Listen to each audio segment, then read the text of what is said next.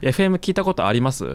あります。えー堀口会とアミティ会を聞きました。あマジですかありがとうございます、ポッドキャストってあんまり聞かない普段ポはッドキャストは聞かない、YouTube で聞いてる。あそうなんですね、うん。あれ最近あれですよねあの最近っていうか結構あれなんだドリップラウンジも続いてますよねあ、そうそう、結構ね、今日も配信するけど、なんだかんだ続いてる、あれも。うん、あれも結局ゲスト呼んでなんかダベろうぜみたいなあ、そうそう、結局ま、全く式ねですよ ねあの、キックス FM よりもむしろ、あの、緩い感じ。そうですよ ねそうなんかコンセプト似てるというかそうね、確かに。 そう向こう4人いるからあれですよねあの楽だ楽でいいなと思って見てるんであすけー確かにね、別に話さなくてもいいもんね、最悪。 ど そうそう休憩時間が長いというのと確かにでもゲ僕も1回2回かゲストで呼んでいただきましたけど、うんあれってあの そう4人からこっちに向かって話が飛んでくるから結構ゲストは忙しかったりするんですよねなるほどね。でもね、今日とか俺の高校の友達のお肉屋さんが来て、肉食べる会と か、どういうこともうね、コンセプトなし。メンバーの何今までちょっとさ何フォロワー多い人みたいなさなんかネットでなんかこう動き動いてる人みたいなうんうんうん感じだったけど、それはもうなしなんですかそれもももはやそれもなしいや、なんかね、あの、それのコンセプトだった気がするけど、あの、そろそろ誘う人がいなくなって きて、何でもいいかネみたタいな。切れが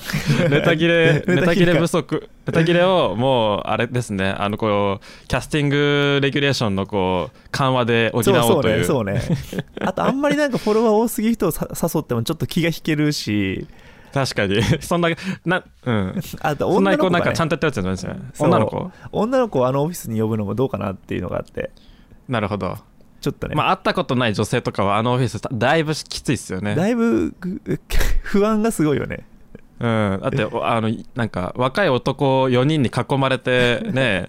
確か狭い空間で生放送しますってなんか犯罪の匂いしかしませんもんにね。やばいいよねそれねはい、というわけで、えードリップ視点の第3の男ですねトバログとあの堀口はもうあのあ何回なるほどかね出ていただいてますけどもはい、ドリップしてんのって言われてんねや、あ僕は勝手に呼んでるんですけ ど、はい、僕は勝手にドリップしてんのと呼んでるんですけども、はい、あの最強の一角、え ーはい、平岡さんです、ゲストは。あすみません、キック SF 第18回です、はいはいよろしくお願いします。よろしくお願いしますはいあのーキック FM はクリエイターの人たちと好きなことをしゃべるポッドキャスト番組なんですけど、はいえっとじゃあ平岡さん軽く自己紹介お願いしていいですかはいえー、っとですねえー今は、えー YouTube とかブログを書いたりとかして、えー個人としてはクリエイター活動をしていて、えー会社としては株式会社ドリップっていう会社を、えーと創業してそこで働いてます平岡と申しますネットではフクロウっていう名前でも活動していますよろしくお願いしますよろしくお願いしますはいというわけではいなんかねそうどのタイミングで呼ぼうかどうか結構迷ってたんですけど、なるほど、はいはい、あの平岡さんいつこう登板させていただくかっていうのはね結構ね僕の中では重要なテーマだったんですけど いや、はいそんなか なはいはいでもその冒頭の話だと、あの、はいよくねあのツイッターのリストとかでドリップ界隈みたいなそ のリスト作られてる時に今村君も結構入ってるよあのーなんかね僕もチャラチャラ見てますよ、 うん 結構入ってるよねそうそうあのリストに登録されると公開リストだとこうなんていうの本人に分かるんですよねそうそうそう誰々通知がが来てねそうそうこういうリストに追加しあなたを追加しましたよみたいなのが来るんですけどそうあのなんでリストの名前見るの面白いですよね面白いよねうわわかるあとどういう人が入ってるとこに入れられてるのかってのが面白いあそよね、れ見に行くんだ見に行く俺結構気にしいだからあそうなんですね僕結構 YouTube とかなんかあなんかあ Apple とかいうラスリストに入れられることが多いですねなんかあー俺はなんかね、よくわかんないけどやっぱあのホリエモンとかそのインはいはいターネット有名人みたいな、なんかはいはいはいそういうところに一緒に放り込まれてることが多い、あそうなんですねまあ起業家側ってことどっちかというとまあインターネットでううるさくやってる人って感じなんかなうるさくやって る人まあまあまあなるほどねちなみにドリップ、あの代表取締役らしいですけど何社長がホリホリなのそうねえっ、と一応 CEO が堀口であのー俺は COO って感じであ役割が違いそうなのまねす、あーなんとなくそうその辺がねなんかねそういつもなど何なんだろうって思ってどっちが社長なのかなとか分かってなかったんですけど まあまあまあまあなんかそういう感じなんね、ですね役割上はそうね、共同創業者だから、特に上下はなく、役割の違いで、経営と、まあ、その実行のとこ分けてるっていう感じかな。なるほどじゃあ、えっと、平岡さんがオペレーション側ねそうそうそうそう。なるほどドリップってでもなんだっけけちょっとちょっともう経ちますよねだいぶやってますよねいやもうね何年ぐらいなんだかんだ3年ぐらいやってる。ああそうでも多分リアルタイムぐらいで僕もそうだよねドリップ創業する前にもう皆さんのことは結構ネットで知ってたからあー、うんそっか、俺もね、今村君は多分なんか、映像の会社で働いてて、かつ YouTube やってるみたいな、うん、そのぐらいから知ってるかも。ああありがとうございますとか言ってじゃあ、はいそれも3年前ぐらいか。まあでも多分ちょっと前だったですね僕はもう完全にこうなんかブロガーを趣味で見ているたただの大学生の頃から見てるのであなるほどはいね、なるほど、なるほど。はいはいはいあでドあドリップはなんかあとうとうこの人たち仕事あ会社始めたわとか思って何すんやろうとか思ってたらあそう本当に。そういつの間にかなんかいろんなものとか作ってるしみたいな面白そうやなと思っていつも見てますけど、はい、いやいつの間にかねあのキックスとも仲良くなってあそれあれですよね平岡さんの1個目のテーマですよねあ俺あものこれね話したかったのそうだいぶねなんかね最初からぶっこんでくるなって思ったんですけ どあのうんえっとなんなんて書いてあるかっていうとメモがあるんですけどあの平岡さんのトークテーマの1個目に今村君と仲良くなりきれていない問題っていうのがあって いやそうなのよねいやはい実際なんですなんですかどこうれなは一体どうなんだなんですかこれはちょっといや別にね俺的にはあの、はいこんなもんかなと思ってんだけど全然ねはいけどなんかあの特にほらあの堀口とか圭介とかトバログとかって多分ねトバログはまあ大学時代から今村君と知り合いだしそうですねなんかね堀口圭介ってね、圧倒的こう陽キャという かパーソナルスペースにぐめちゃめちゃ行くタイプだから確結かに構ねいち早く今村君とも仲良くなって、まあ、共通の趣味もねスマブラとかがあったりとかすると、まあスマブラは大きいかもしれませんけどねそうねうんで結構そこであのあ結構仲良くなってんなって感じがするけどなるほどなんかね個人的にはまあ、まあ、会ったのもまだ23回だしその割に仲良くなってるなと思うけども はいその周りと比べるとあんま りこう周りぐらいのテンションでいけてないなっていう問題あそんなことを気にしていたのかといういや気にしてるよけ結構気にしたんですねいや別にそんなあの気まずいわけじゃないけどねうそうんでも経験値がなあんまりみんなよりない分同じテンションで踏み切るとちょっと今村君もなんか気使っちゃうかなとかあちょっとうざい感じになるかあなそうみたいそうなそうそうそう お前とはそこまでちゃうぞみたいな 思われちゃう かなめっていうちゃめっちゃなんかあれじゃないですか探るじゃないですか距離感いやいやいや俺もそういう人間だからさ あそうなのでそうそう確かにこう堀口さんとか圭佑君はあの割とこうズケズケ踏み込んでくるタイプかもしれませんねそうそうそうなのよねまあでも堀口さん曰くあのなんかあのブログとか YouTube やってるやつは全員陰キャらしいですけど ね そうそういやまあでも堀口とか圭介は相当陽キャよああまあ確かにねう、うんんいやウェ今イウェイ言村って君まはす確かからにねねちょっとちょっと陰キャ入ってるかなってい気もや僕はどっちかというと多分平岡さん側なんだけど、うん そうそうあのスマブラとかやらせてもらってるぐらいですよきっ とあのなんかあある種こう彼らとなんかなんか違うとこというかこうアドバンテージという意味でなるほどねは、うん、で僕ももうスマブラやめたんでどっちかといえばそうだね陰キャの、いやそう陰キャの会にはいあのもうそうなんかあのドリップ会話の人々ね、うんまあ僕も、まあ、かつて所所属してましたけど結局堀口さんと圭佑君とトバログと、まあ、その他なんかうぞうむぞうとか言って が集まって常にスマブラやってるんですよねやってた よねそう僕がドリップ四天王とか呼んでる手前あの平岡さんいつもいねえなとは思ってたんですよ ねそこはねそうスマブラやらないんですよねやんな いねいやでも結構ねそうあのいいつも4人でい思いると思われがちやけどなんかね、は3人といあ1人になることが結構多いあそうなの平岡さんが単独行動なのそうなんか俺結構ねマイペースというか、まあ、ああっちあいつらがちょっとねあの自分たちのペースがすごいからなんか4人で旅行行っても今日俺部屋いるわみたいなことが結構多いあそうなんだそうそうそあでもまあなんとなくわかる気がするそんなじ感じうんそうえででも今村君のそのさちょっと話したいことを事前に聞いたけどさはいスマブラ被害者の会ってのはこれはあこれはこれはただ単にあれですよあのーまあ なんていうの平岡さんもスマブラやってないけどみんなスマブラの話ばっかりしてるみたいな ところとか、まあ、僕ももうだいなるぶ、もうスマブラもうやめることにしてもうスイッチもあの売却したんで、うんうんはいまあ、あのスマブラの情報が入ってくるのがもうあのなんていうのこう辛すぎ てそう今すごくあの厳しい時期なんですけど いやそうツイッターとかでねあのスマブラそうだやねりたいとかこうねあのつぶやくとこう甘い誘惑がねいろんなところから飛んでくるからいや最近そうそれこそ今村君も入ってる多分スマブラグループができてからはだいぶこっちの情報は抑えられてるけど、そう なそこのの そう会話グループが確立する前は4人の LINE グループがあるのよはいそこでねあの5分とかで急に通知が50件とかついてると大体すあのスマブラをし ているあーなるほどね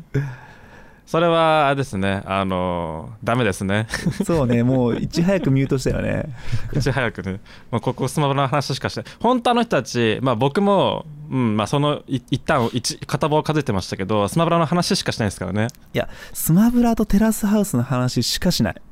あーテラスハウスの方が好きだもんねみんな、うんでも俺両方ともあの全くかかじってないからさ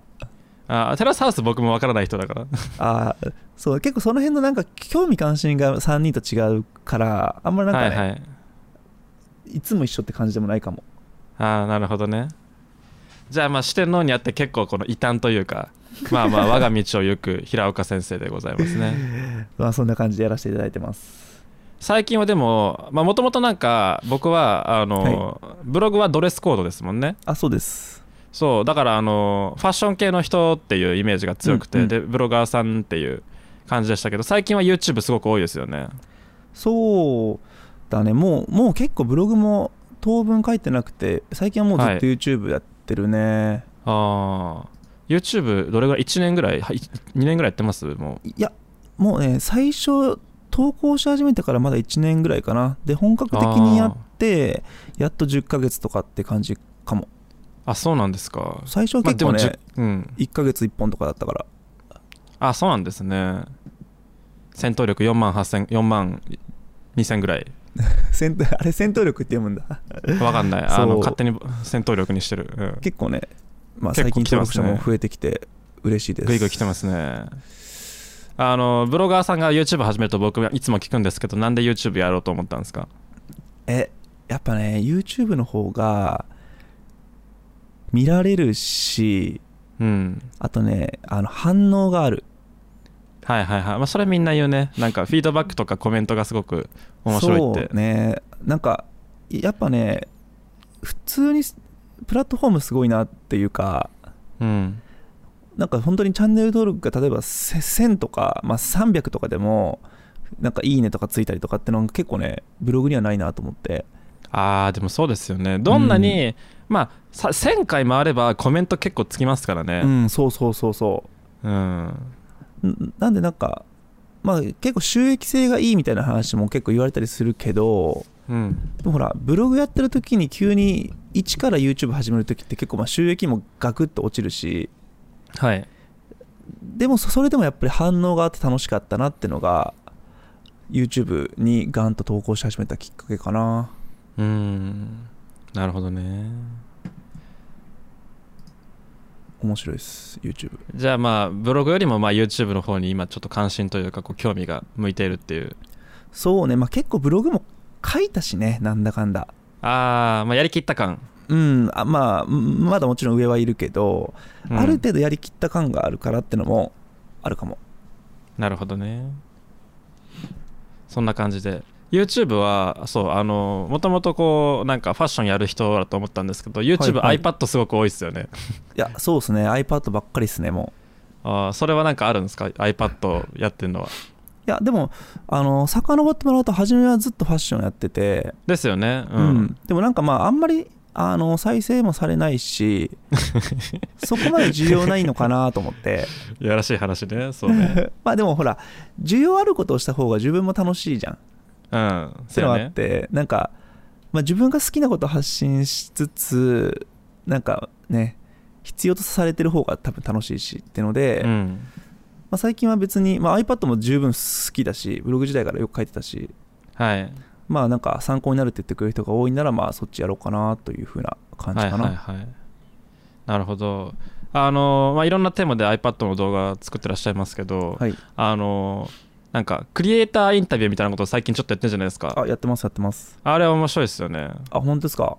いやーなんかそう、まあ、数字出るかどうか置いといてなんかすごくこうなんかなんていうのなかなかみんなやらないテーマかなと思ってんではああそうでも結構ねあのブログから YouTube に変わったとはいえねブログ自体からそういうインタビュー企画がすごい好きでうんよくねあの iPad のインタビューも実はブログでやってたやつを延長戦みたいな感じでブロあ動そう画なにん持でっすねてきてうんあの大石ゆかさんとかはいをはじめブログでインタビューさせてもらったりとかああゆかさんねそ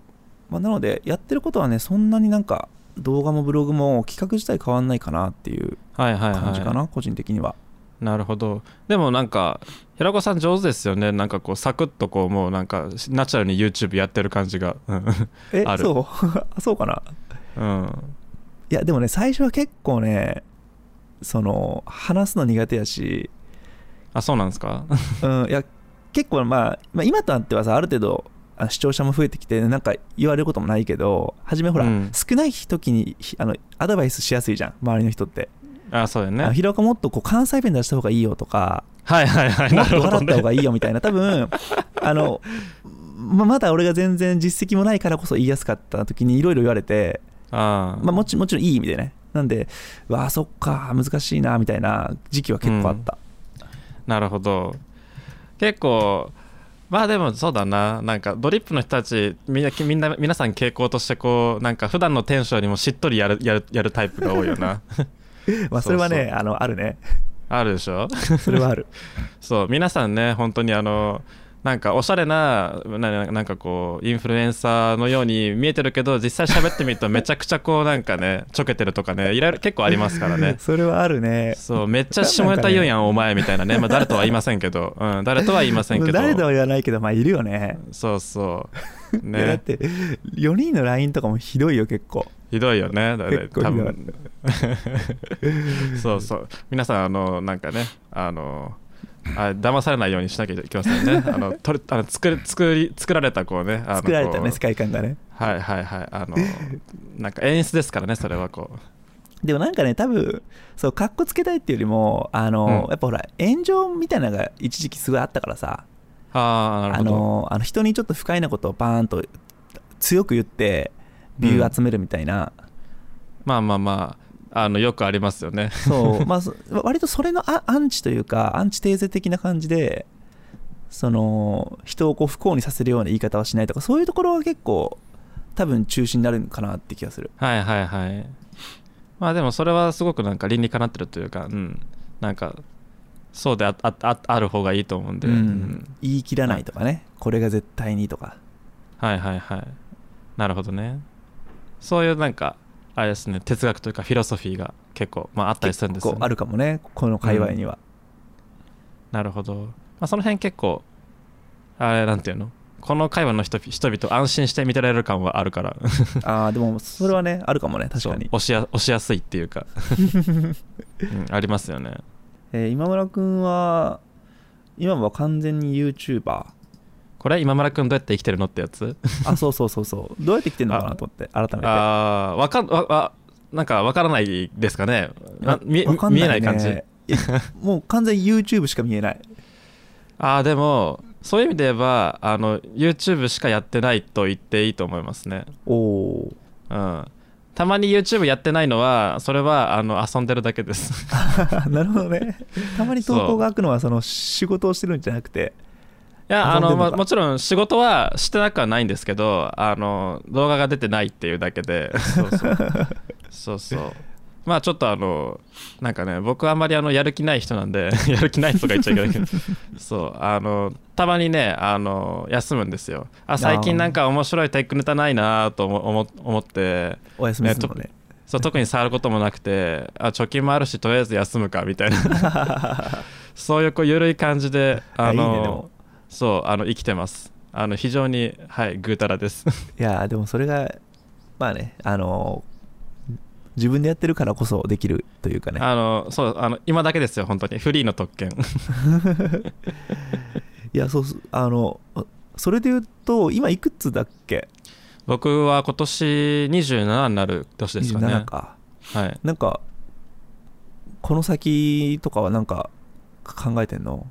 あーいや特に考えてない 40代以降の活躍イメージが湧かない問題ねクリエイターのそうそれね結構あんの俺の中でああ結構考えちゃうのなんかうんなんかね、まあ、もちろん大手に行けば全然活躍してる人いるけどうん中堅どころで40代以降なんかどうしたらいいかなっていう問題はいはいはいなるほどね どうしたらいいかなってなんか人生相談みたいになってきてるけ どえ何え平岡さん的にはどういうイメージなのそれは何うんいやなんかねいやわかんないけど今例えばじゃあ40でそのクリエイターっぽい活動してる人っているかなと思った時にはいなんかねまああんまりいない個人的な観測の中でいないかなと思ってなるほどねまあ、よ40代のな中にはいるんかもしれないけどうんなんかそれであんまりこうねその新しい情報とかも若い人には勝てなくなってくるだろうなと思うしあなんなんかその、まあ、ちょっとこう一歩ああ上がって後輩の後人の育成だったりとかなんかあこのうんうん裏方に回るイメージがやっぱふ普通のサラリーマンでもキャリアプランであるかなと思っててはいはいはいクリエイターっていわゆるまあ自分が一番に前に出るって感じだから うんなんか40代以降ってみんなどうすんのかなっていうでもブロガーさんとか結構あれやんあのおなんか変な話おじさんいっぱいいるじゃないですかブロガーはね結構いるうんうんまあまあそうね、まあ、YouTube もそうなっていくのかねクリエイターってのはやっぱやっぱ YouTube の YouTube クリエイターみたいなそういうなんかイメージってことですかこれは、うんまあちょっとたた例えばねやっぱ今ちょっとおもあのバラエティ系で売ってるような、まあうん人たちって40でもそれできるかって言ったらなんかできないじゃんドッキリみ たいなあーまあそうそうかもしれませんね、うんどうなんだろう、うん、いやどうなのかなまあちょっと時代が変わってるのかなと思うけどいやまあでも正直言ってややってんのは結構しんどいと思いますけどね見ててしもんどいよね 自分がもしね、うそのフリーで例えば今村君の立場だったとしたら うん、なんか同じ働き方でいずずっとやっていけるかなっていうイメージがあんま自分の中で分かんなくてうだんから今村君はなんかそこは考えてるのかなっていううん、あんのかなっていういやー特に考えてないです ね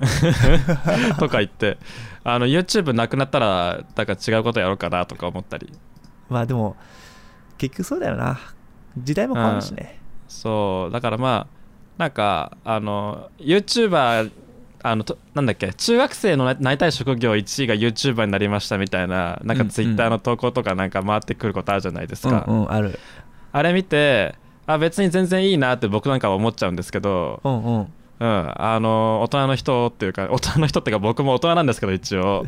なんか大人な意見としては何ですかね YouTube いつなるくなるか分かんないとか食えるかどうか分かんないとか、うんなんでしょうね潰しが効かないとかいろいろあるわけあるわけじゃないですかその、うんうんこうやらない理由みたいなものっていうのは うんうんでそれは全部正しいと思うんですよ、うんうんうんうんそのサービスリスクもあるし炎上リスクもあるし、ね、自分の実力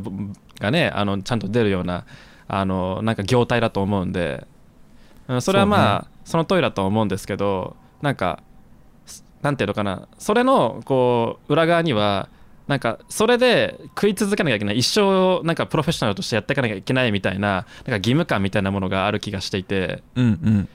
もちろんなんかそれはいいことだと思うんですけどでもなんかそうでなければいけないっていうこともないのかなと思っていてうんうんキャキャリアパスが1本で何でしょうこの分野を極めてますっていうまあパターンは非常にこう綺麗でなんかあのなんていうのかなまあ素晴らしいことだと思いますけどなんか別に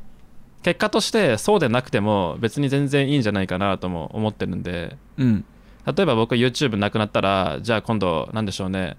うーん何しよっかなまあ映像を作って出すってことはどっかで続けるかもしれませんけどまあそれで別になんか収入がななんかないのであればなんでしょうねゲストハウスでバイトとかしたいなとか思いますし、ああなるほどねうん、旅人にもなってもいいかもしれませんし、うんあなんかいろいろやってみたいことはたくさんあるんで、あ、なるほほどねそうよねまあ結構ね俺も普通に例えばそれってあの起業とかも結構同じこと言えるなと思っててど、うん、起業失敗したらどうすんのみたいなそうや結ね構ああるかなと思うけど確かにね俺も自分的にはその会社立ててやってるけどもうもしうまくいかなかったら再就職でもいいかなとか全然思ってるし、うんまた確かにね起業したらその会社をこう生涯あの成功させ続けなきゃいけないっていうのもた確かにそうじゃないなと思うからこそああそんなもんなのかね意外といや意外とてかあれですからね 3, 3年続いてるんですもんねもうん3年続いてるう大したもんじゃないですかもうそんな ねえへんあのなんか変なはあの偉そうなこと言いますけどだって大体90%は1年とかでなんかなくなるわけですからまあそうよね、うん確かにね、そうそうまあ確3かに年ついついたらもう成功した方ですよ まあ、思い起こすとねあの1年ぐらいで確かに当初の考えていた事業とかビジネスは一旦全部終わっちゃったのよね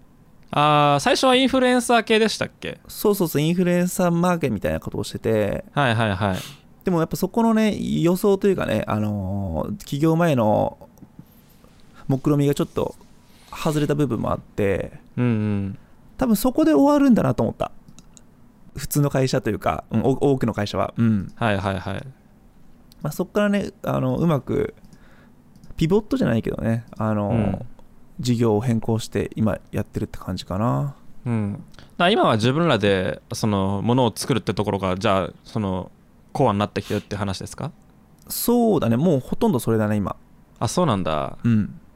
えー僕もあのこの間あー何でしたっけ1個あのいただきましたけどえっと MacBook のスリーブかああそうそうそうそうそうああああいいううのものとをかねねそうそうそう動画も作らせていただきましたけどいやありがとうねあの時はあのやっとあれでね実際結構う売れた、あ本当、うんよかった結構動いいたやった やったさとすか言がっでてしたてかやっぱねあのあれ見てね今村君ね話うまいなって話になったあそうなのいやありがとうございます、うんいやまあただ別にあの本心で言ってくれてると思うけど、まうんまず落としといてあげるみたいな、ああそうねなんかねす納得感もあるし意外感もあって、なんかねすごい自分の製品だけどほちょっといいなと思っちゃったああでも僕ね自分であの動画見てもねあちょっといいなと思った そうそう変な話、うん、いやでも本当になんかなんでしょうね動画で言った通りなんですけど、うんあの MacBook スリーブに関しては、うんうんあのなんていうのかな、えー平岡さんにこれねって言って僕渋谷にもらいに行ってそうねで家帰ってやったーって言って開けてみて、うんうんこんな感じかと思ってなんかよくわからないななんかこういまいちピンときてないまま、まあ、使ってみようかって使ってたわけですよね。うんうんで使っていくうちにこうなんか理解が進むというかそうあこういうことがしたかったんやなっていうことがなんかこうな伝るほどわねってくるプロダクトってなん,、かすげえ体験としても面白いなっていうのがあっていやでーありがたい、ね、そう成長していくそのスリーブ自身にやっぱりこうなんか愛着が湧いていくっていうのはあなるほどっていう確かにそうだなっていうのがあったんで、うん、そうまあそれをなんかまっすぐ話し話すことができたんでよかったかなと思いますけどそうねそう逆になんかねあの多分今村君みたいにそのちょっとね深めのコミュニケーションが必要な商品かなと思うからこそうんすごい映像が綺麗とか写真が1枚で見せるインフインスタグラマーじゃなくはいきちんと納得感で話してくれる今村君みたいな YouTuber にお願いしてよかったなとすごく思いまし ためっちゃ褒めるじゃないですかいやいやいや本当本当 本当にみんなで褒めてたからあれ あそうなんだありがとうごうんざいみんまなす、で見てたオフィスででもあそうた確かにそうですねコミュニケーションが必要な商品って面白いですねなるほどな、うんそういう言い方もあるんだ結構ね例えばあれがショップにパンと置いてただけだったら売れない気がするしいやわかんないっすよ絶対にわかんないよね、うんうん、うんうんこれ何みたいな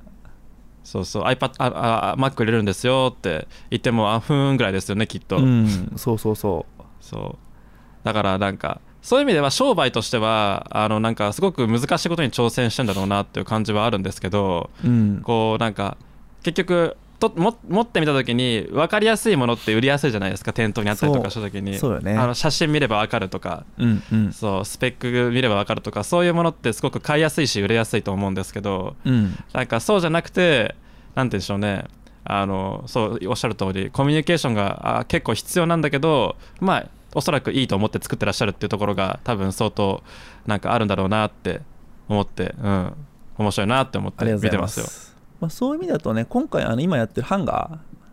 あはいハンー、ガ幕ー、開けね、中の、あのー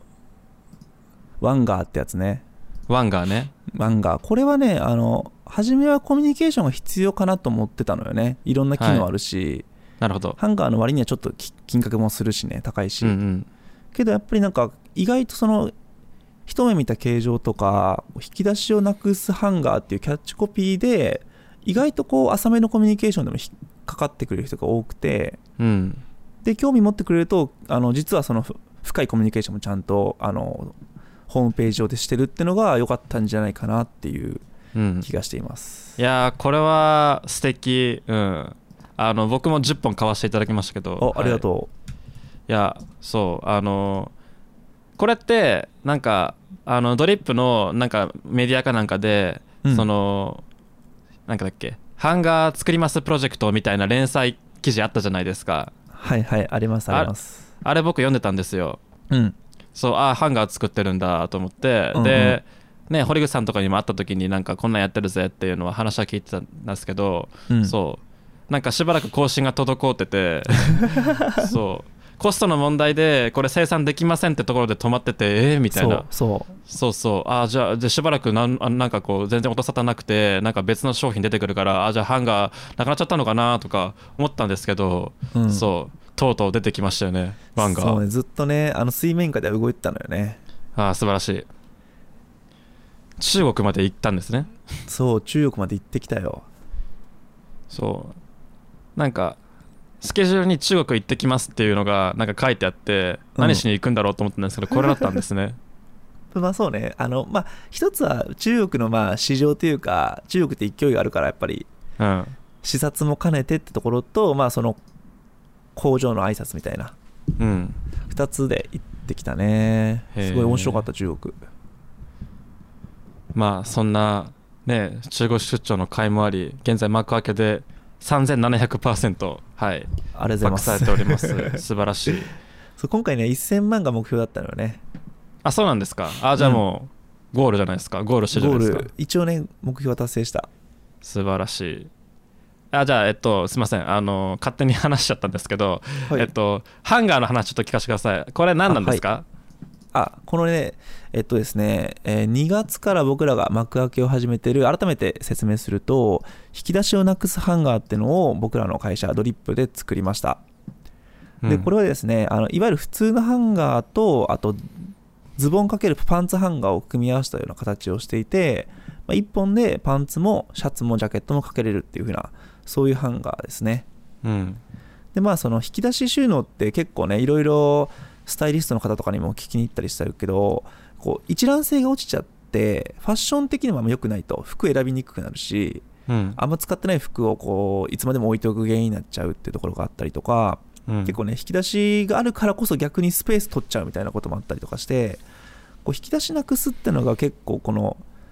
すみんな東京とかね特にねあの首都圏に住んでる人の狭い部屋を広くするためにクローゼットを有効に活用しようっていうところに、ハンガーが一番役立てるんじゃないかなと思って開発したのがこの引き出しをなくすハンガーっていう感じですね、おうでこういろいろこだわりポイントがあるんですよねそうですねこだわりポイントまあ形状が一番かなと思うけどやっぱりうんハンガーって言ったら三角形にフックがついてるみたいな、まあ、簡単に言うとそういう形だけど、うん三角形のその下の一方の端を一部ね穴を開けるというか隙間を開けることによってうんこの横方向からでもパンツをスライドしてかけられるってところがその、まあ、本来パンツハンガーがそういう形をしてると思うけどそれを普通のハンガーにも当てはめたっていうようなところが、まあ、一番のこの商品の魅力かなうん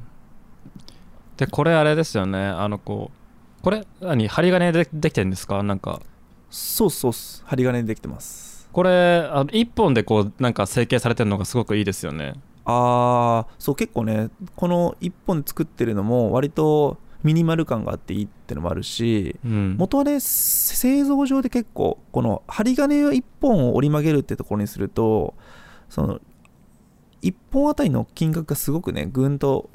安くできたってのがあってはあはあはあそういう理由からも1本にし てます、 いやーなんかいいなんか無駄がない、んそうよねうんで今もこれをクラファンやっててまあ今これ撮ってる収録してるのが2月20日なんですけどもえ今日の時点であと残り11日残して1100万円ぐらいえーご支援いただいてますありがとうございます素晴らいしいありがとうございますまたなんか今日在庫追加してましたよね あそうそうあのー1万本入れて1日で売れてもう1万本入れてまた売れたから、今3万本3万本を入れましたすごいあの僕さい最初の1万本乗り損ねてうわあ、うんなくなっちゃったと思ってそう そうあの在庫復活したらはいあのすぐに買ったんですけど買ったというかあありがとのうございます支援させていただいたんですけれどもはいでも今ちょっとねちち中国のコロナウイルスがああそうですよねでうん生産をちょっと今結構まあよ余裕持って出してるけどうん間に合うかなっていう、なるほどね、うん、あじゃあもう向こうとしてはもう結構その業務止まるレベルぐらいまでもうあもうっていうか完全にストップしちゃってて今はあそうなんですねそう今向こうで工場を動かすにはあの政府にこう申請しなきゃいけなくてうんその申請が結構時間かかったりとかするらしいああそうなんだそうじゃあ中国中国のまあ大部分でもうなんかほとんどの仕事ができないみたいなことなんですかねそうねあと移動制限もあってはい、中国内を移動するのに結構申請が必要だったりとかうん、結構もう今ほぼストップしちゃってるっていうね中国はどこもあそうなんですねそうそっかあの僕家にテレビがないんであんまりこうなんかコロナウイルスの情報手に入らないんです けどそう そうでもねそうらしいでも今村君テレビとか見なさそうだねああテレビ見ないっすねでも俺も見ない全然あて家にあるんですか一応テレビは今は一応、まあ、一緒に住んでるからねあるけどはい一人暮らしの時は置いてなかったよ、あそうなんだ うん、そうテレビないとねこう情報がシャットアウトされててあのこないね僕毎日ジム行くんですけどジムにテレビが設置されてて、それでいつもこうあ世のあな中るほこどんねな風になってんだっていう ふうなことは見てますけどねで結構だからあのめちゃめちゃ流行ったお笑い芸人の情報が3ヶ月遅れできてああそこに俺がハマるとめっちゃ古いって言われるっていう繰り返し あでも分かる僕最近あれあれ覚えましたあの霜降り明星を最近覚えましたよ僕は それは古すぎでしょっていやいやいやいやいやいや僕にとっては僕にとってはあこの人が霜降り明星でななんかこのこのあなんか手高い人がなんとかっていう名前なんだなっていう感じでせいやと粗品ねあ粗品粗品そうそう粗品粗品覚えましたよ最近まあでもねそういう感じああるよねあるあるうんあでもミルクボーイは YouTube にいっぱいあったんで見て ますよ、うんミルミルクボーイの YouTube 全部見た俺ああミルクボーイの YouTube 面白いっすよ ねあれ面白いよねうん公式の YouTube もうずーっとあれだけでねもうテンプレをそうずっとあれだけずーっとそうそうそうやってるミルクボーイの YouTube 何が好きですかえミルクボーイの YouTube であのーあれ高校生の時に陽キャラだったやつみたいなあ話があってそれが面白いあなるほどねあーでもあったあった確かに僕はねそれうん、うん、今村君は俺とか好きですね わかりますそれ俺やろっていうああーわかった分かったそうそうそうそうそうあれねあれとかねあとはあれかえ M1 でやってたのもそうかもしれませんけどサイゼは面白いですよねあーサイズ面白いねサイズでうもん M1 でやってないねあサイゼやってないかうんササイゼクソ面白いですねこれ サイゼサ大イズ好き結構ね一番再生されてるレベルでうん600万再生とかされてるそうそうあの天使の絵描いてあるみたいなくだりとかそうそうそ最うそう最高ですよ本当に あと俺もねあの「サスケも結構好き「サスケあサスケいいですね最終ステージでめちゃめちゃテクニックがいるみ たいなうんそうだねえそれサスケちゃうやろっていうサスケちゃ んやろってさ最終ステージが一番シンプルっていうねそうそうそうそうこれね俺全部見ちゃったわいやわ僕も見てますよミルクボーイミルクボーイの YouTube 面白い、うん、おすすめですおすすめですねもう聞いてるだけで楽しいから、楽しいよねうん、いやいやいや YouTube といえば最近、はいあのあのまあ平岡さん YouTube 頑張ってらっしゃいますけど、はい。あの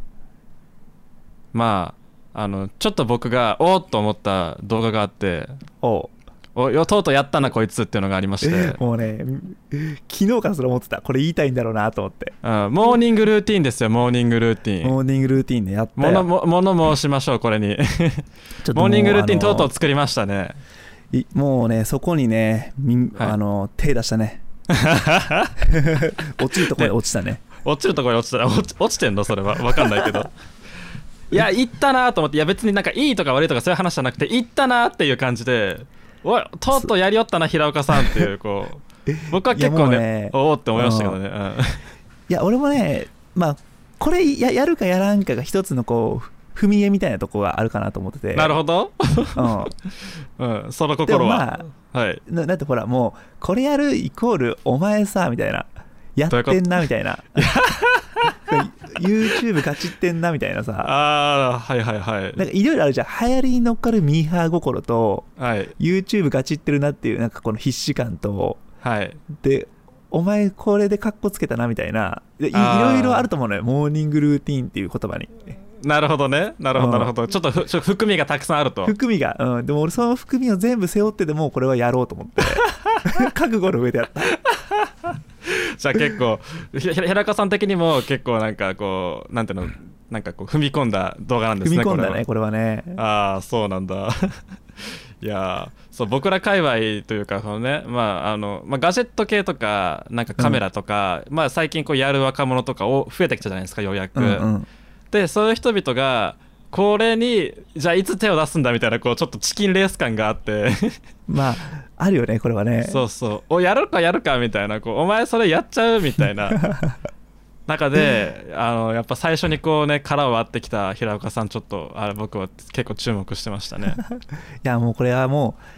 う、いや、もうどうせ YouTube やるんなら一回はやっとこうと思って。おおなるほどね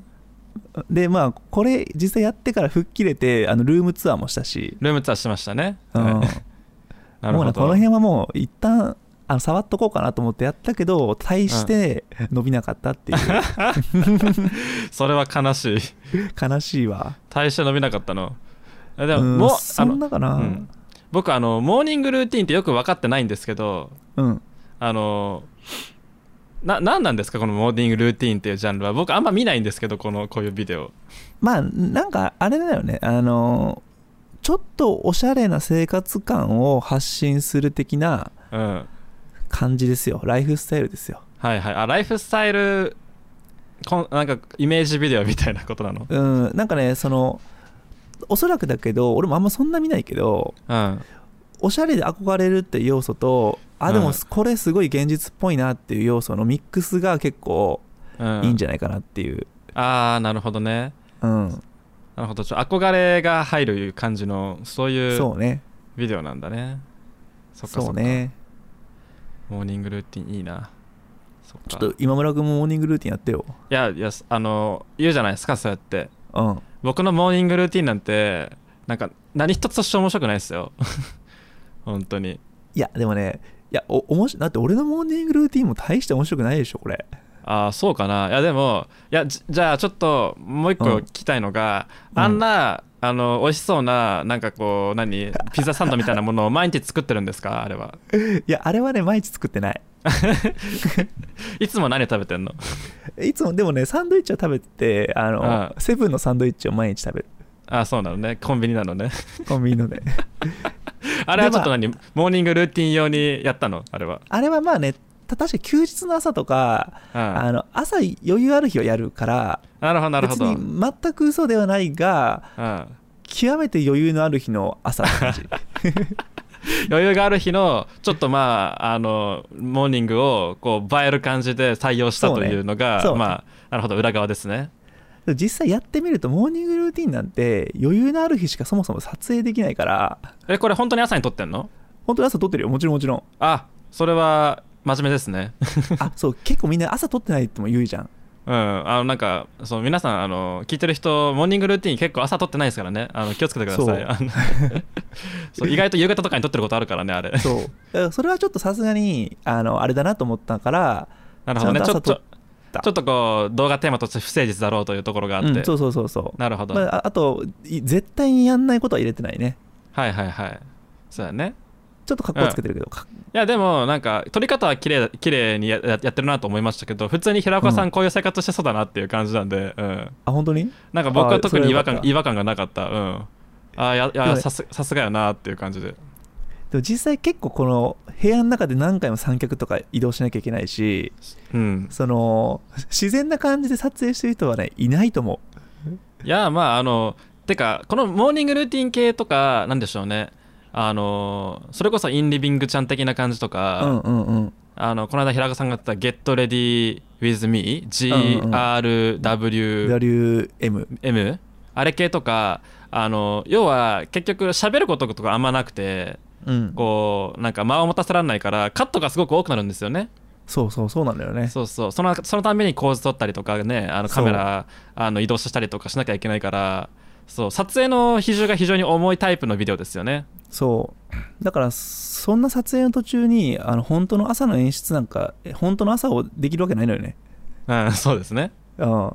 だまからあそれはそう忙ですしい朝のモーニングルーティーンとかいうのは絶対忙しくないから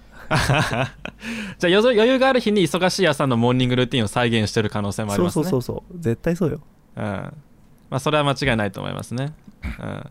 あの人によってはモーニングルーティーンだけでもう10本20本上げてる人もいるからどういうことそやねれんっ本当てルにーティーンなのかっ ていうそうそうそうもはやパターンじゃないじゃんみたいなねそうそうそうそう そんな人いるのルモーニングルーティンだけで10本20本なんてえいっぱい利用しかもめっちゃめっちゃ伸びてるよあそうなんだうん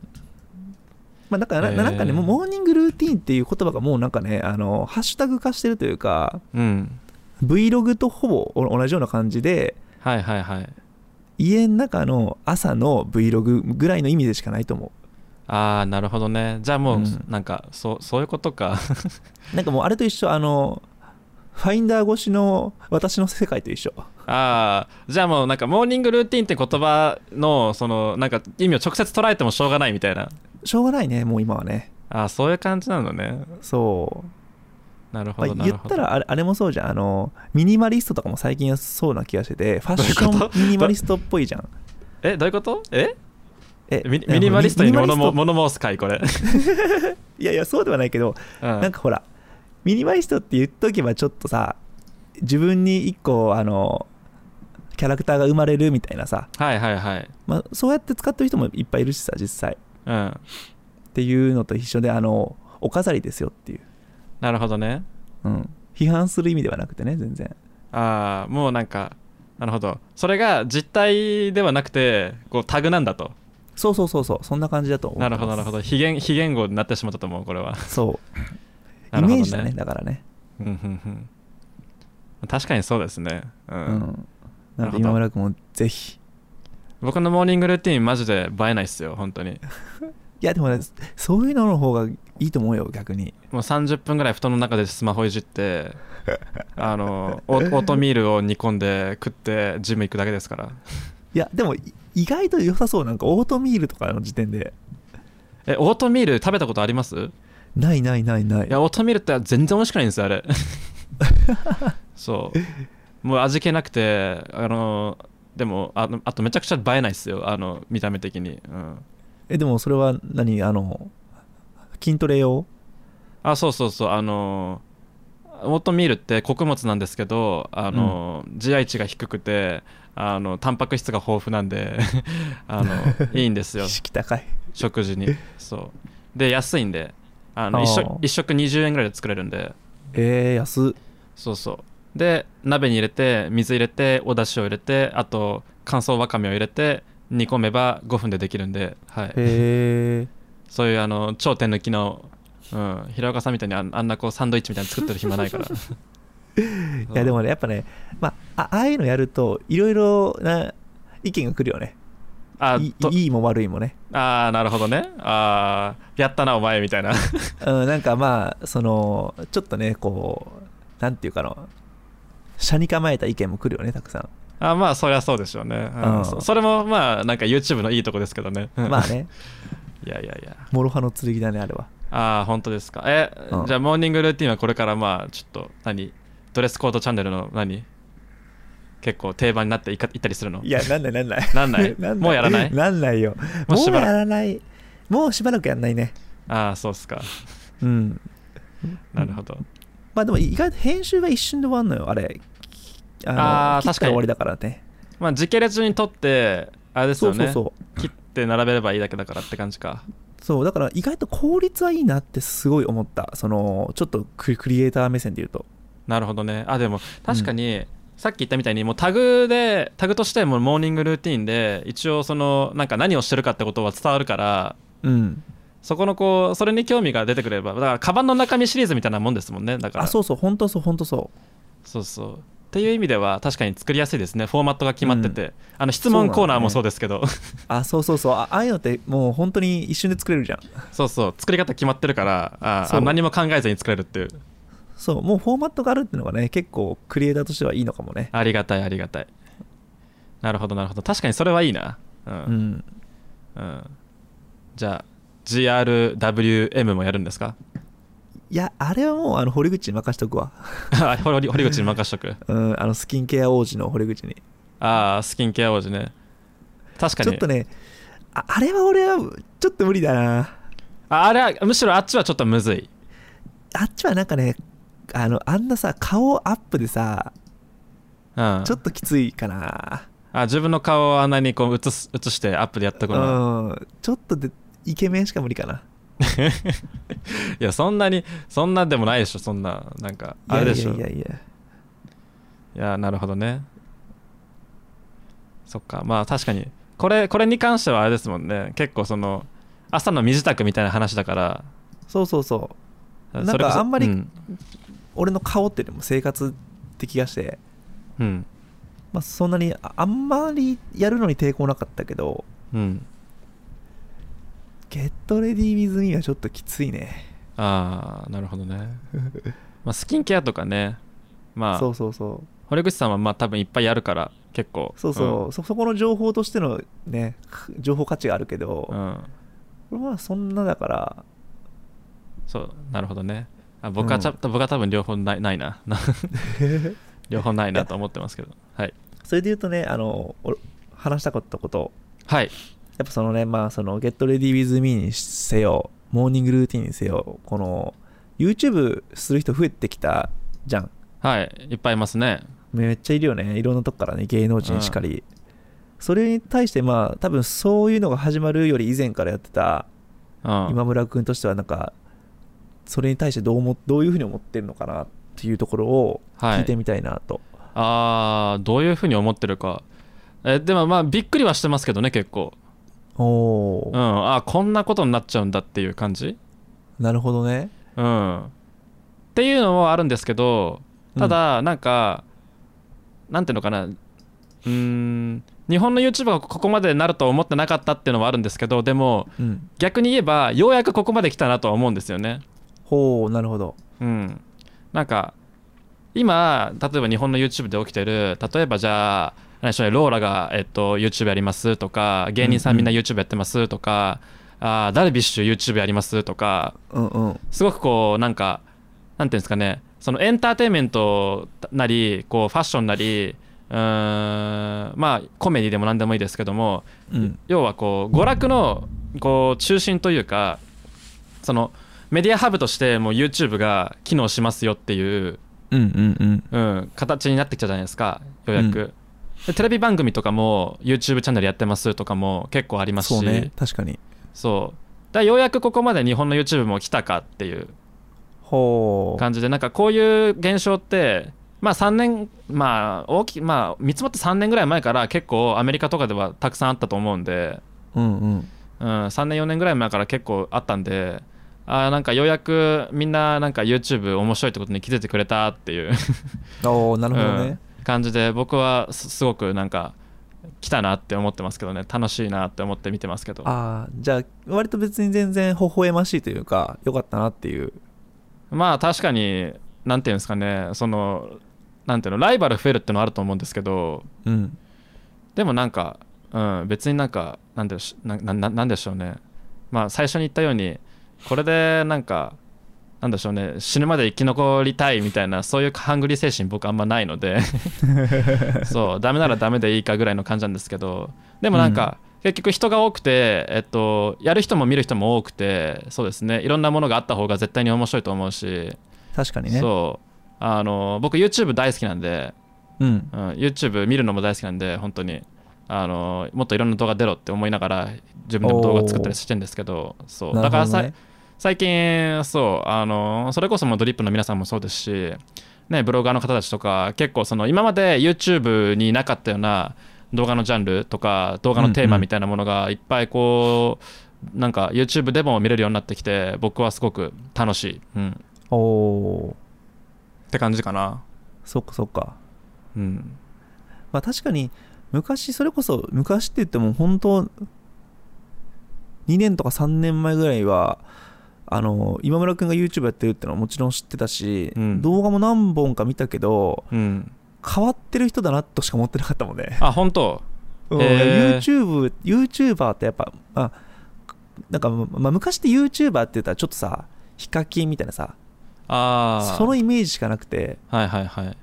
なんか、いや、今村君変わってんなと思って。まあ、確かにあの頃は、ね、今今言えば今今も言えば本当になんか今更ですけどあの頃は YouTuber って、まあ今でも珍しいと思うんですけどでもなんか皆さんみたいにインターネットでなんでしょうね活動しているなんかこうブロガーとかインフルエンサーとかなんかそういったタグがつくような人々にとっても割とこう、なんか珍獣というかうんうん。そうそうなんかこう動物園のなんかなんか動物みたいな感じでなんか珍しいなんか生き物だったそうね気もしますよね。うん。確実にそうだったね。 それがね、今はもうね、あのあなんで、あのひら平岡さんもね、クリエイティブしますからですからね、しモーニングルーティンもしますからね。。やってますすからね、もうね、うん、こっち側ですよ、本当に。いや、マジでそうだわ。なんかすごいなと思った。そこのなんか意識の変化というか、なんか認識が変わったところって、なんかあるんですか、そのポイントとしては。なんかね、やっぱり、あの、YouTube をずっと始めなかった理由が、うん、自分があんま見てなかったのよね、動画コンテンツを。うん、っていうのもあってあんまりそのイイメージが結構あのー昔のままで止まってたというか、なるほど好ね。きなことで生きていくヒカキン見て止まってたみたいはじめ社長みたいなねところがあったけどそうそなるほう、 でどもね。なちょっと見始めるとあもちろんそういう人たちもなんかね毎日発信しててかっこいいなと思ってきたのよねうん、であとなんかそのそういう人たちじゃないすごいおじさんとかがこうしとしとと自分の好きなものについて動画を出してる時とか あなんかあこういう人たちもいるんだと思ったのが結構印象が変わったきっかけかなああ、なるほど。あ、そういうものに触れると、やっぱりちょっとイメージ変わりますか。変わる変わるああ、なるほど。なんていうかなこうまあなんか動画を見て確かにその人のファンになる気持ちも一ファンとしてすごく理解できたしうん、なんか同じクリエイター目線で見てもなんかあこういう人でも YouTube やってるんだとかうん、なんか普通に発信してる内容に後ろ BGM ついてるだけでかっこいいなとか、うん。うん、そういうところからかなあーなるほどねまあ確かに YouTube ってなかなか自分でこう楽しんで見る習慣がないとなんかこう感覚が分かんないですもんねうそう難しいよねだからい今村君も YouTube やってるっていうのはずっと知ってたけどはいなんか別になんか登録者が何人とか気にしたことなかったしあそのい今村君として見てたのよずっと YouTuber というかねあーなるほどなるほどはいはいはいだからあのあ俺の知り合いの友達が話してんなぐらいのらでもね、そうやね YouTube をこう始めてから意識し始めてみるとあ今村君のなんか YouTube の登録者すごい多いなとかうんまあ全然あそんなことないのです動画めっちゃかっこいいし話分かりやすとかそ結構ねそういうとこに意識がいくようになって なるほどあい今村君すごいなっていうふうなやとんでもないです本当になるほどねそういう感じかな本当あーじゃあもうなんか目線が作り手側にななんどんどんどんどんなってくるわけですね、 なってきたねまあ、なりますよねうんそういやもう今村君もうすぐ10万いくもんね、ああそうね行きたいね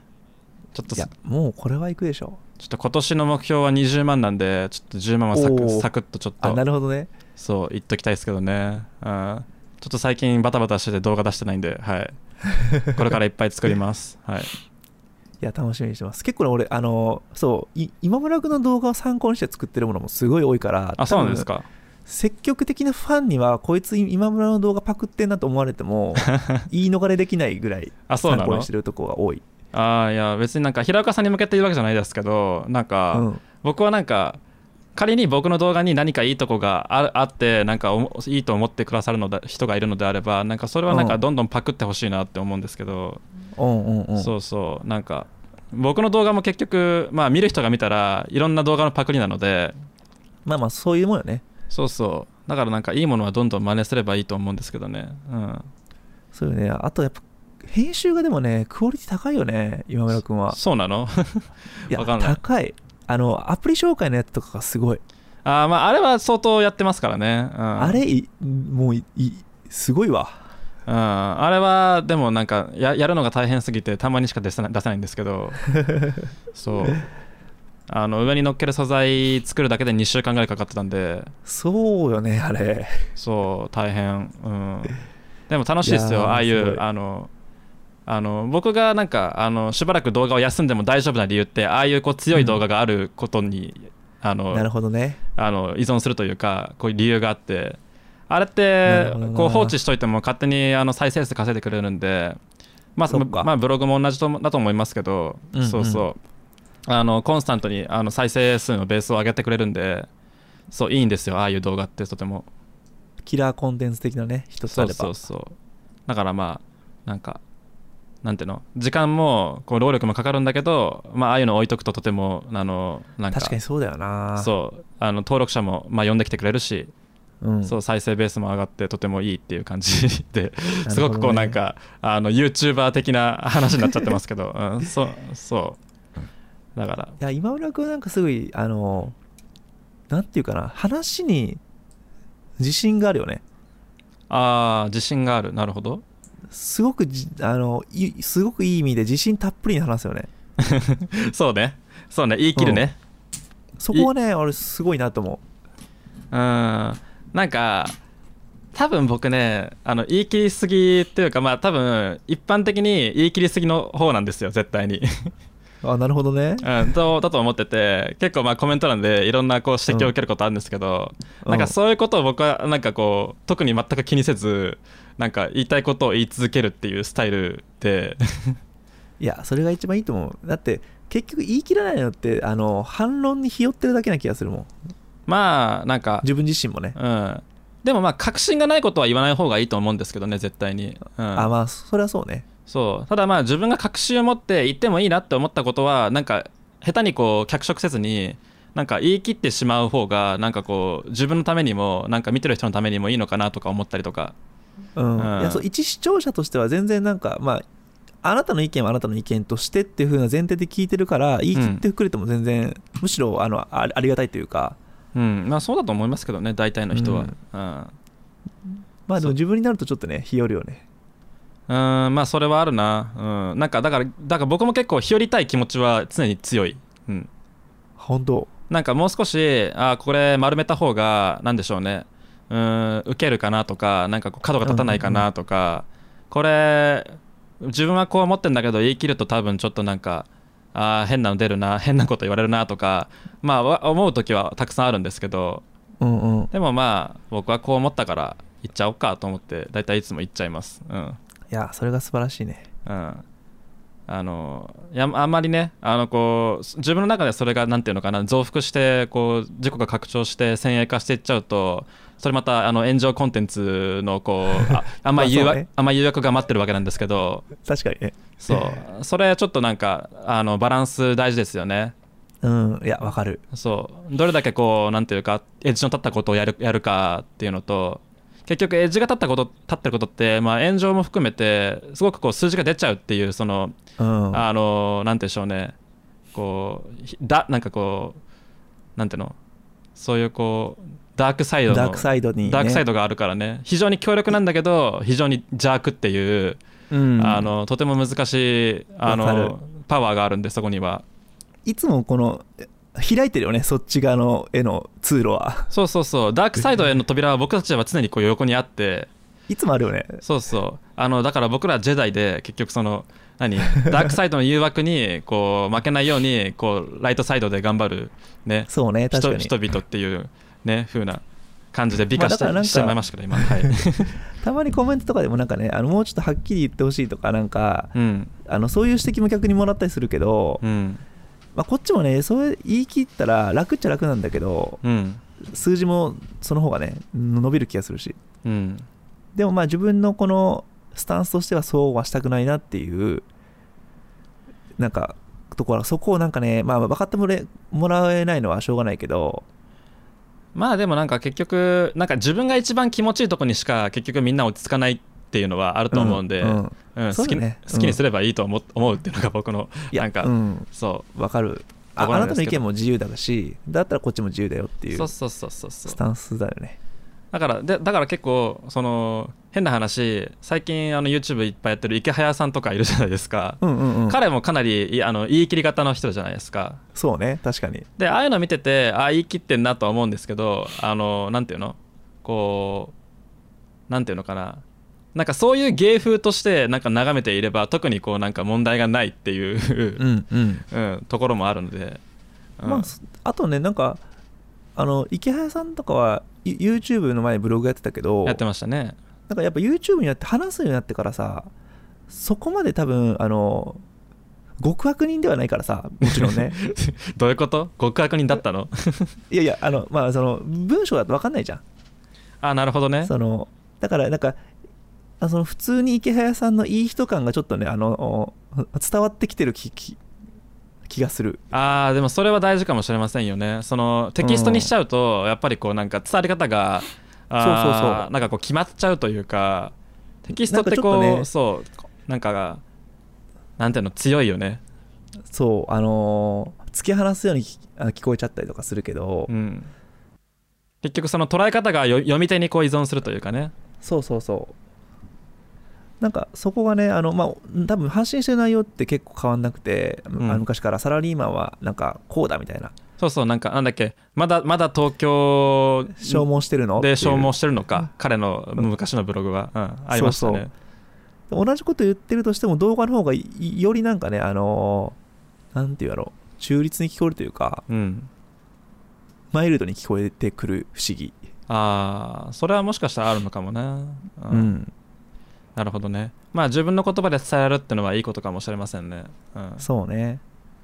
だからなんかどっかで見ましたけどこう喋るっていう技術も結局なんかもう一般的になりつつあるっていう感じですもんね。そうね確かにね、うんまあでもとはいえなんか YouTube する人増えたなって話が最近すごく聞くけど、うん、あのーブログはブログでね、もうとんでもなく増えてんのよ。あそうなんですか。うん、やっぱりね、あの、始めやすいのよね。顔出ししなくていいし、喋んなくていいから。うん、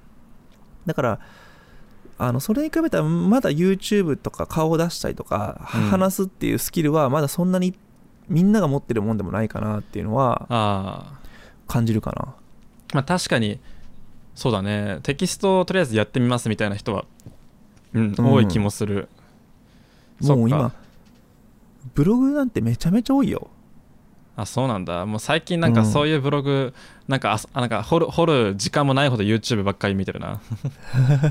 うんまだね、YouTube はなんか、例えばちょっと、ちょっとその Mac 情報とか Apple 情報を調べようとしたら、やっぱ今村君の動画とかがその中にね、3つ4つ絶対入ってくるんだよね。はあはあはあっていうぐらい、この、まあ、知り合いというかね、あの、知ったとこで情報が多い気がするけど、うんもううブんブログなんてそんなもんじゃないからさ、よくわからない、まあ、よくわからないって別によく悪い意味じゃないけよどくわ、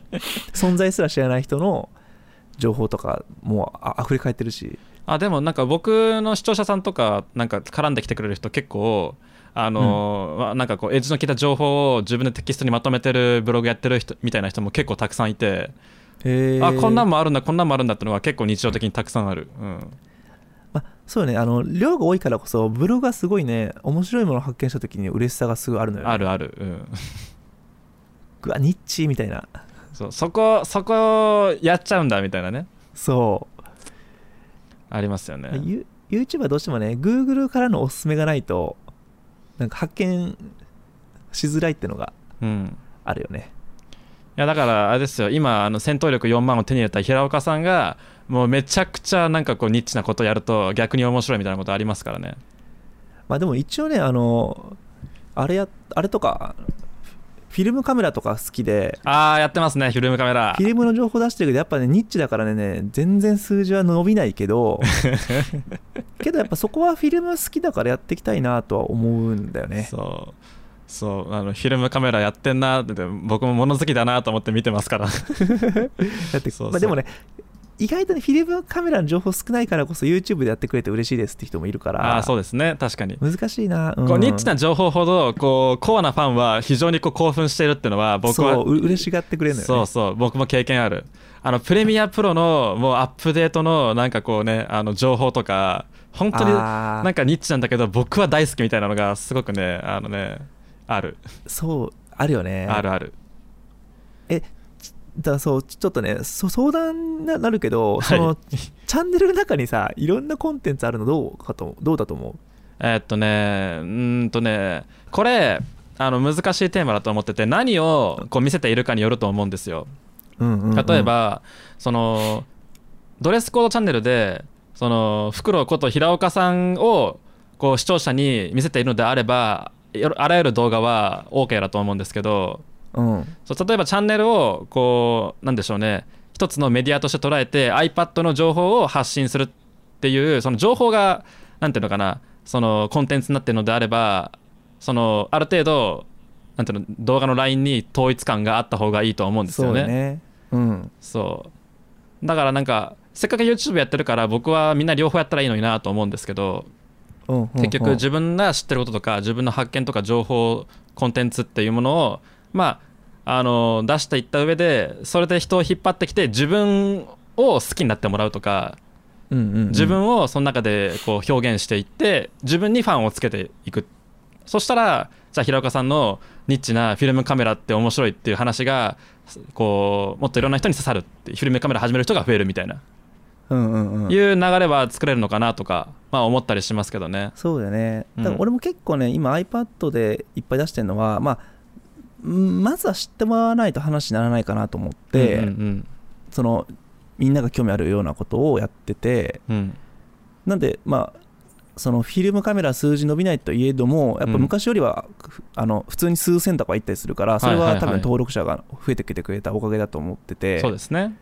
うん、なだからまあここの流れで悪くないかなと思いつつもやっぱなんか数字が結構さあの露骨に変わるからさうんなんかちょっとあの申し訳なさというかっうんていうのも感じたりしてるのよねまあ難しいとこですよね、うん、難難しい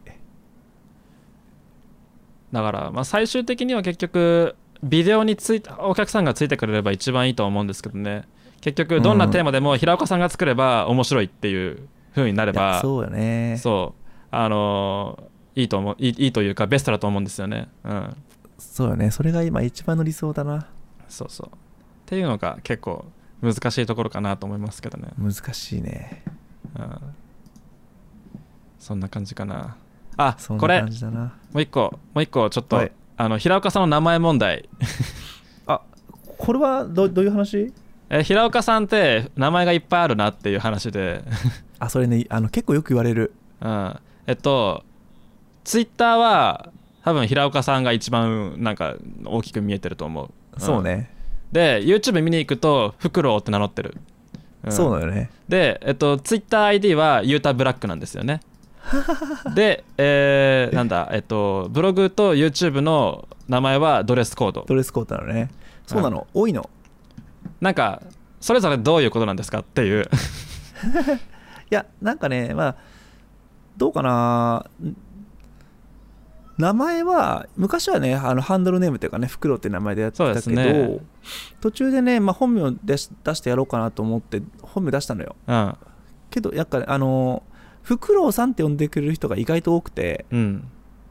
だからなんか、いや、でも、急に平岡にするのもどうかな、みたいな感じで、うんあの、平気したりしなかったりみたいなああ感じなのよね。ちょっとこうどっちに振るかまだこう決めてないというか両方あるみたいな、うん、別にどっちでもよくてあの決めの問題意識でしかないんだけどそうやねれの、うん、意思決定をあの先延ばしにしていある先延ばしにしてる状態なの そうそうだからもうあの今この配信中にどっちにしようかが選んでもいいレベルあなるほどねなそるほどうまああとでもね正直ドレスコードはどうかなと思っててまあもともとファッション系で出してるからこその名前な感もあるし、うんだから、まあ、ぶ YouTube では外してもいいかなと思いつつ、なるほど、チャンネル名を変える。うんまあ、そその時にチャンネル名どうしようかなと思って、そうやね平岡裕太、うん、にするか、うん、ドレスコードチャンネルはいらない気がするな、確かに。そんなに浸透してないし、なるほど。うん、だったら何にしようっていう。とあのこれ前回、鳥羽鳥羽さん来た時喋って、鳥羽ログは鳥羽ログチャンネル、ん鳥羽チャンネル名が鳥羽ログになったんですよね。うんうん。いそうそう。や、そうなのよね。いや、ちょっと変えようかな、マジで。ここ難しいよね。なんとも言えないよね。難しいでもキックスは例えばわかんないけどさ例えばツイッターとかであの全然知らない人がキックスの動画についてこう話したりとかすたまにあるじゃんシチュエーションとしてありますね。このこの人のチャンネルおすすめであったよみたいなうん。その時って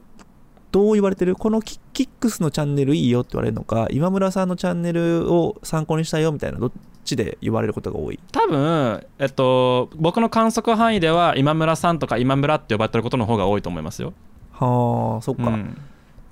キキックスはでもまあ自分としてはあのあった方がいいうーん悩ましいね。悩ましい。別になんかなんか大きなこだわりがあるわけではないけど、うんそのまず、えっと、に日本語は嫌だっていう。日本あのあなるほどそうアルファベットでまず構成したいんですけどうんうんそうただ健太今村って本名で書くとやっぱ長いし分かりづらいと、なるほどうん、でじゃあなんかそのかっこいいかっこいいじゃないやなんかちょっとその語感がいいやっぱりキャッチポキャキャキャッチコピーというかこう単語は欲しいなと思ってて、なるほどねそうで今村ってやっぱりやっぱりそれなりにこうこうなんていうのかな安安直な名字でもあるんでこう自分にタグがつかないじゃないですかそれだと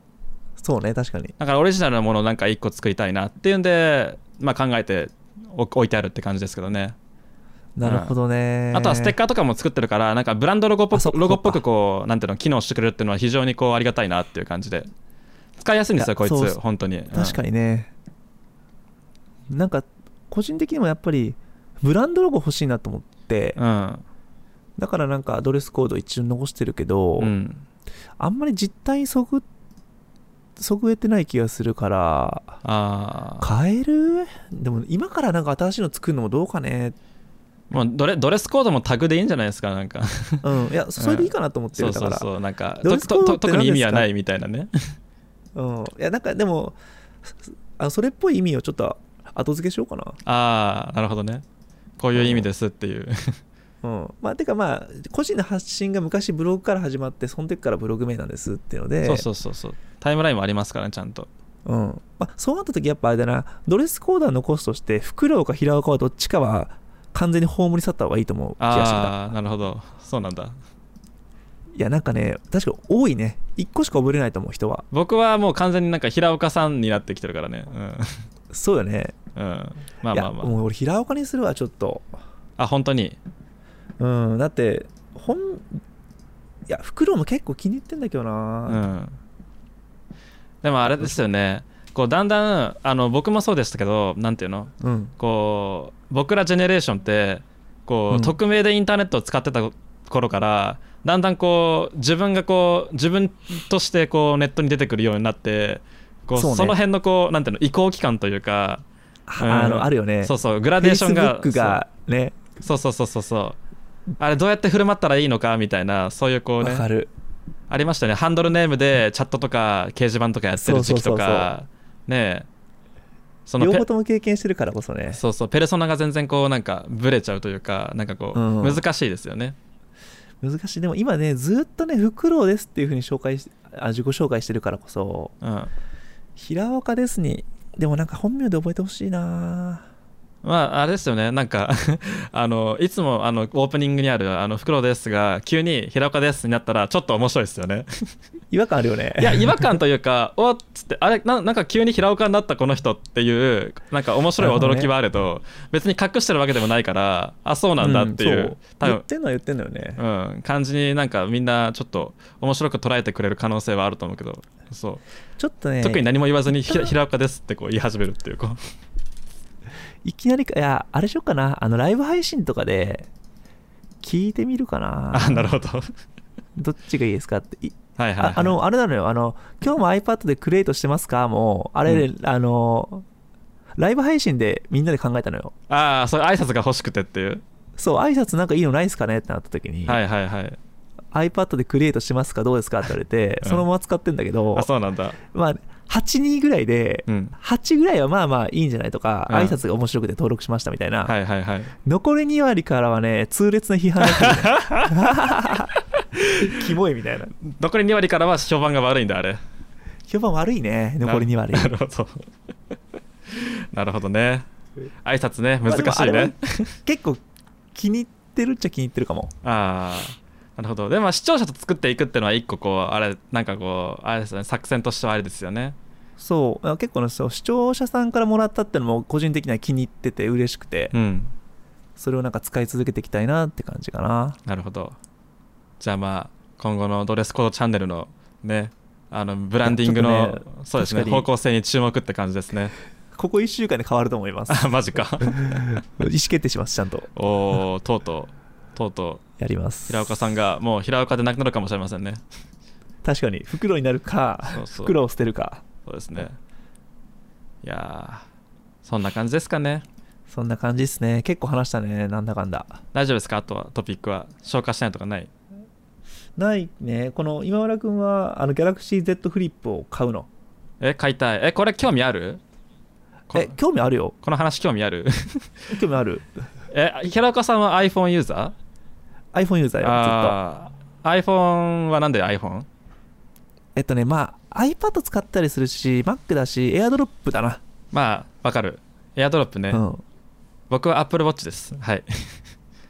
あー、Apple Watch か。 Apple あそ Watch れで言うと俺、Apple Watch に興味あります。あ本当に Apple Watch かいいですか Apple Watch はもう僕は Apple Watch は激推し派なんで、はい、あのもう人類みんな Apple Watch 持てばいいと思ってるんですけど、うえ、ちょん、っといいとこだけ教えて。いいとこ、うん、例えば平岡さんとか Google カレンダーとか多分いっぱい入れてるじゃないですかうん、うん。で ToDo も多いしメールとかもさばくでしょ、うん。なんかそういうの全部その何必要なものだけあのウォッチで受け取ってすぐ対応できるとかほう。例えばあの予定入れといてじゃあ5分後に、えっとじゃあオフィスを出て移動しなきゃいけないみたいな時にその通知がもう手首にブブってくるっていう、はあ、なるほど。うん、でその iPhone ほどこう集中力をこう取られないしあとうん音が出ないんで、えっとなんていうの周りに気をつかなくていいとか、うほん、う触覚で触覚フィードバックでくるんで絶対にそれをこう見逃さないとか、その確実にこう最短でこう最小の通知が受け取れるっていうのは僕はすごくねあの推しポイントだと思いますよ、はあ、なるほどね。そう忙しい人にこあちょっそと興味出てきた僕はアプローチ必要だと思うっていうね忙しくない人が言いますけど いや、ちょっとね、最近気になってんのよね。いや結構何回か買ってきたんだけど、はい買っては売ってを繰り返してて、ああんまりハマらなかった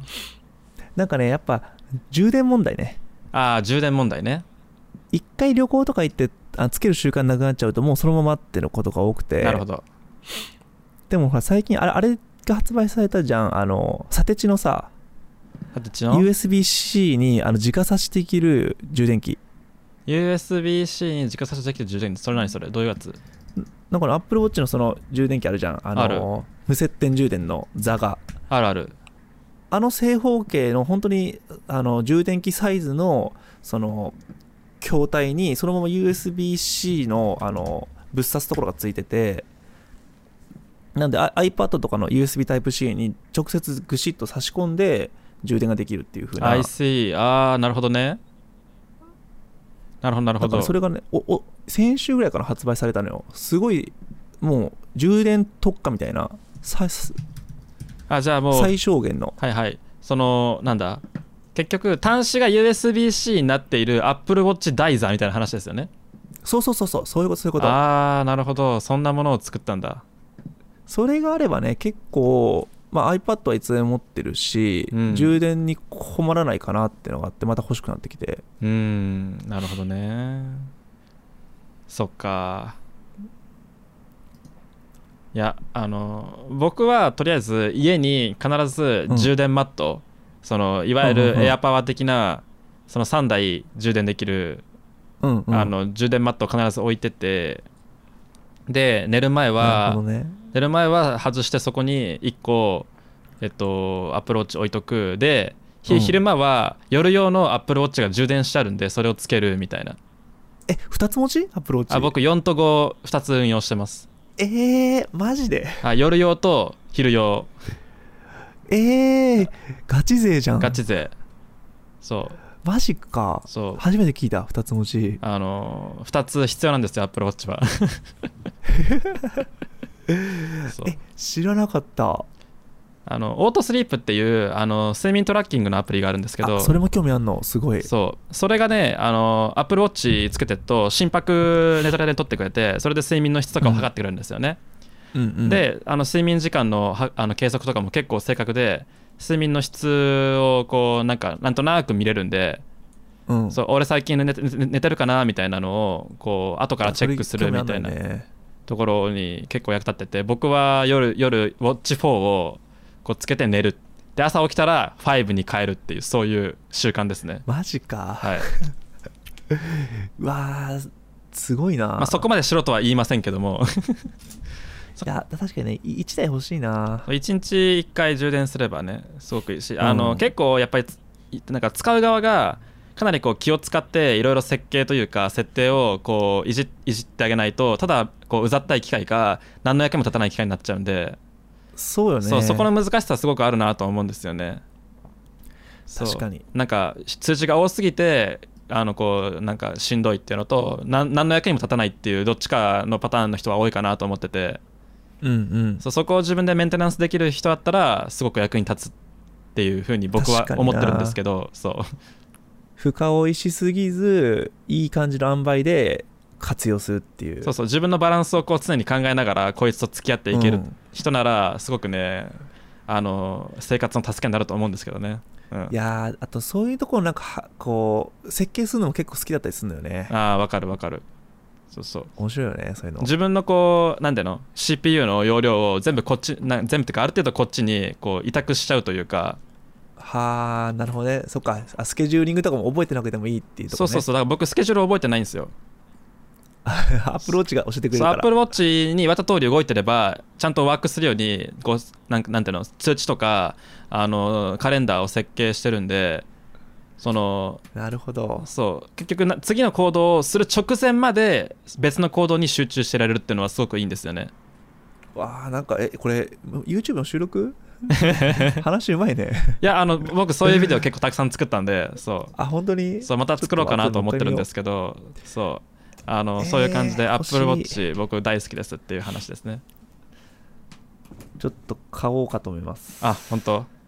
じゃあまたそれ動画作ってください Galaxy Z の話できなかったね えあ Z, え Z フリップえ Z フリップあ Z フリップはそうパカパカしたいっていうだけです 僕はいあのスマホパカパカしてみたいっていうあれ15万円ぐらいするんですけどそうあさすがに購入するまではないからあないかの今村君買ったら見して分かった あのい多分そのうち会うんではいその時あうんの自慢しますねあどどやしに行くんではい折れますよっつってパカパカできますよっつって いやそう液晶が折れるってのがねいまだにちょっと自分的にはうんなんかね不思議な感じだよね確かにうんあのフォールドはあのなんかでっかかったんであんまり引かれなかったんですした高すぎたんで手出なかったんですけど Z フリップは普通のスマホが縦に折れるだけでなるほどねでかつ、まあ、15万円ぐらいなんでまあギリギリいけるやろみたいなまあまあまあねそうそうそうそういう感じなんではへいーあの動画にしようかなと思ってますいや絶対でもあれは効果的な活用法とかを紹介するニーズはあると思うね効果的な活用法あでも確かにえっと1個あるなと思うのはあれあの立つんですよねほうほうほそうあのフォールドはなんていうのかな開く開け開け開くか閉むか閉めるかしかなくて途中でそこのこう、うんうんなんていうのヒンジ中が途半端な位置でそう止まんないんですけ固定がどできないのかそうふこの Z フリップは止まるんですよねだから簡易的な三脚というかそのスマホ台として機能するんですよねあなるほどねそうだからそれであの外側に一応ちっちゃいディスプレイもついてるんであーじゃあこのアウトカメで動画撮って編集して出し出すことできるじゃんみたいなあー三脚いらずみなるほどねたいなあ確かにこととか活用できるねそれそうそうそういうのはちょっとイメージしてるけどねうんなるほどやるかどうかは分からないはい 動画待ってますありがとうございますじゃあそのとこですかねそうですね。はいそれでは長々とありがとうございましたいやいや、こちらこそありがとうございました。はい、平岡さんのチャンネルは、えー概要欄とかショーノートに貼っておきますのでぜひ皆さんチェックしてチャンネル登録よろしくお願いいたしますはいよろしくお願いします。えーそれでは、えー感想はツイッターで「ハッシュタグキックス FM」までお願いいたします YouTube で聞いていただいた方は高評価チャンネル登録もよろしくお願いいたします、えーそれでは平岡さんありがとうございましたありがとうございました。バイバイ